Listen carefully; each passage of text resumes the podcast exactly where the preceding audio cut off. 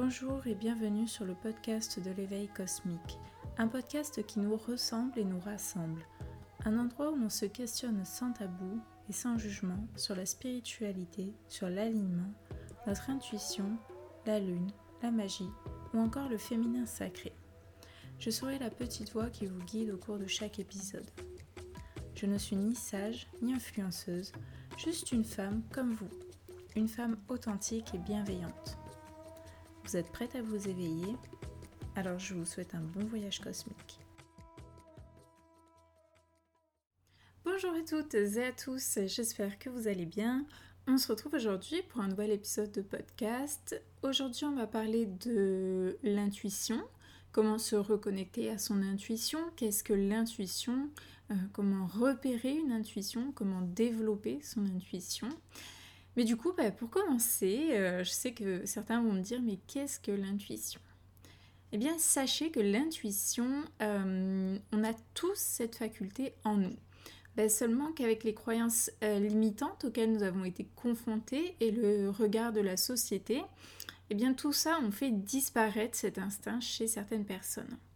C'est pourtant un outil vraiment très précieux qui renforce notamment la confiance en vous. Donc tout ça, c'est bien beau, mais comment reconnaître une intuition? Sachez que l'intuition peut se manifester de plein de façons différentes. Cela peut être euh, sous forme de voix intérieure ou même d'une pensée un peu sortie de nulle part et ce sans raison apparente. Cela peut également être une synchronicité comme un signe extérieur ou même une coïncidence. L'intuition se manifeste aussi couramment avec un sentiment intérieur assez intense. Il peut être positif comme négatif d'ailleurs. Et elle se manifeste aussi également comme un ressenti physique, agréable comme désagréable, qui ne s'explique pas. Cela peut être un mal de ventre soudain ou un vertige, ou bien au contraire une sensation de chaleur très agréable, douce et enveloppante. Cela peut être aussi sous forme d'images qui surgissent soudainement dans la tête, ou encore une certitude que, encore une fois, vous ne sauriez expliquer. L'intuition peut aussi se montrer sous forme de rêves et de cauchemars, et c'est pourquoi je vous conseille vivement de porter attention à vos rêves et à vos cauchemars et à les noter. Certains seront au final bidons et n'auront pas été du tout d'intuition, mais au contraire, certains, vous verrez que plus tard dans le temps, certains rêves vous ont averti de certaines choses. Bien, maintenant que nous avons vu sous quelle forme pouvait apparaître l'intuition, nous allons parler de comment développer son intuition. Tout d'abord, et je pense que c'est un des points les plus essentiels euh, pour développer son intuition, c'est de se recentrer.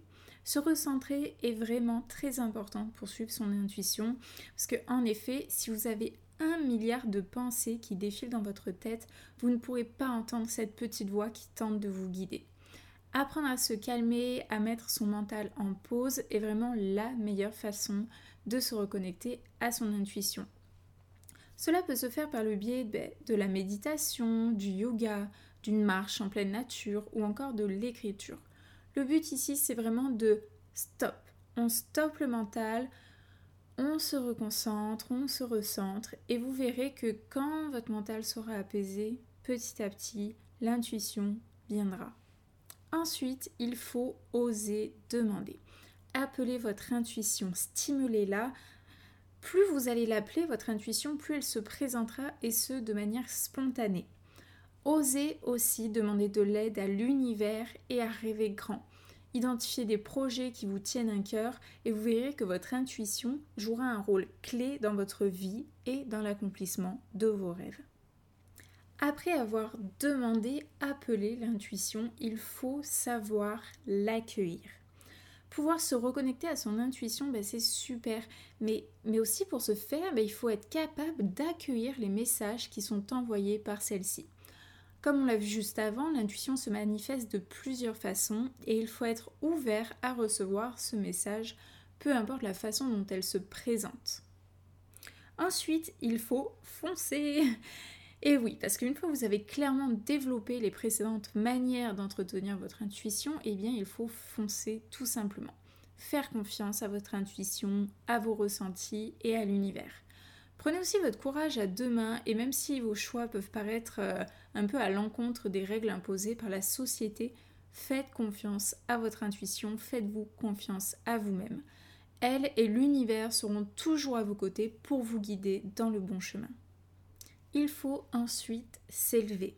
L'univers et votre intuition sont là pour vous aider à vous élever, alors commencez à faire la paix avec votre passé parce que rien n'arrive sans raison.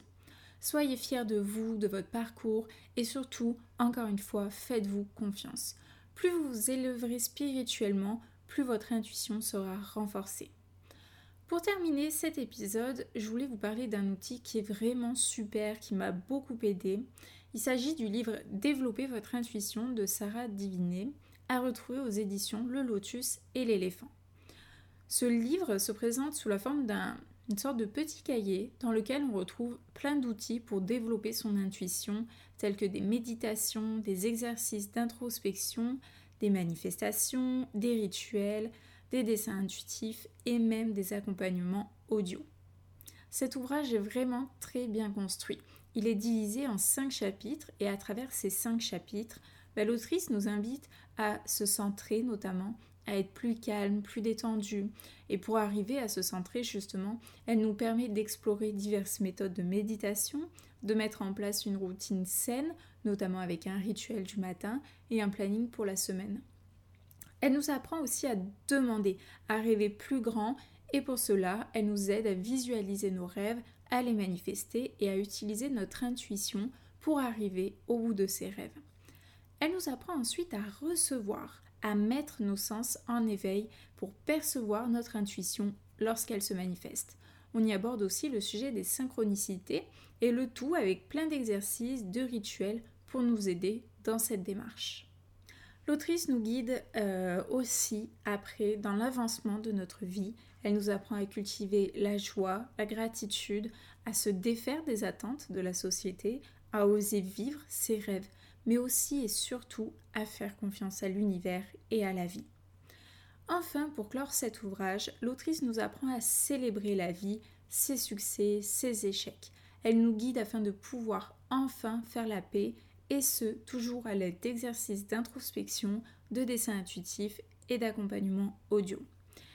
Un super ouvrage à avoir dans son espace sacré si, comme moi, vous prenez pleinement le temps d'écrire et de suivre ce livre, euh, vous verrez très vite que votre intuition se manifestera de plus en plus et que vous saurez immédiatement percevoir ces messages. C'est vraiment un super outil que je conseille vivement. Voilà, sur ce, j'espère que cet épisode vous aura plu et en attendant de se retrouver pour de nouvelles aventures, eh bien, je vous souhaite de passer une merveilleuse journée et je vous dis à bientôt.